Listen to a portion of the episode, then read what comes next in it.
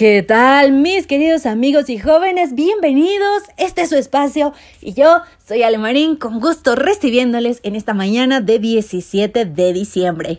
Comenzamos ya un maravilloso día y con toda la actitud vamos a comenzar nuestra reflexión para hoy, que lleva por título Compra la verdad y no la vendas. Proverbios 23:23 dice, Compra la verdad y la sabiduría, la instrucción y el entendimiento y no los vendas.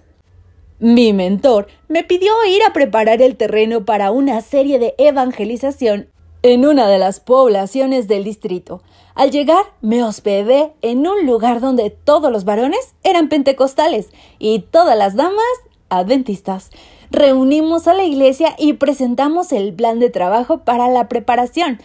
Entonces surgió un contratiempo.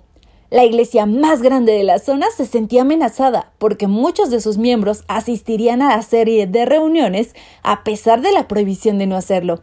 La junta de esa congregación se reunió para trazar un plan de contingencia. El dirigente principal dijo que era necesario saber dónde vivía la persona que dirigía las reuniones. Aunque el jefe de familia de la casa donde yo vivía era anciano de esa iglesia y estaba presente, no me delató.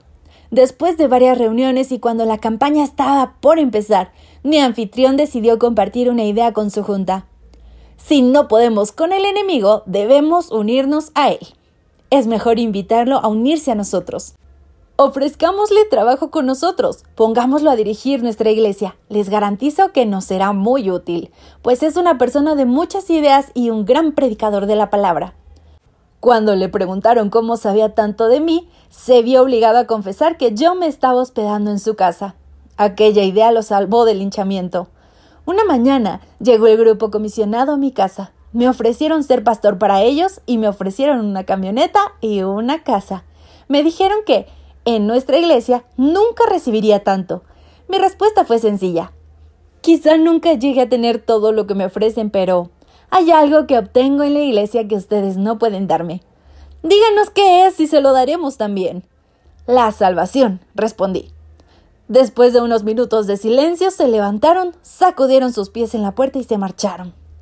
Definitivamente, si hay algo que necesitemos en este mundo de noticias falsas y rumores, es la verdad. Jesús dijo que la palabra de Dios es la verdad. Por eso el mensaje de Dios para ti en este día es Aférrate a la verdad. No la sueltes ni la vendas, pues la verdad lo es todo. Este es el mensaje de arroba Dios para ti. Hazlo tuyo, vívelo, proclámalo y que este día no se te olvide. Tú eres un hijo de Dios. Dios te bendiga.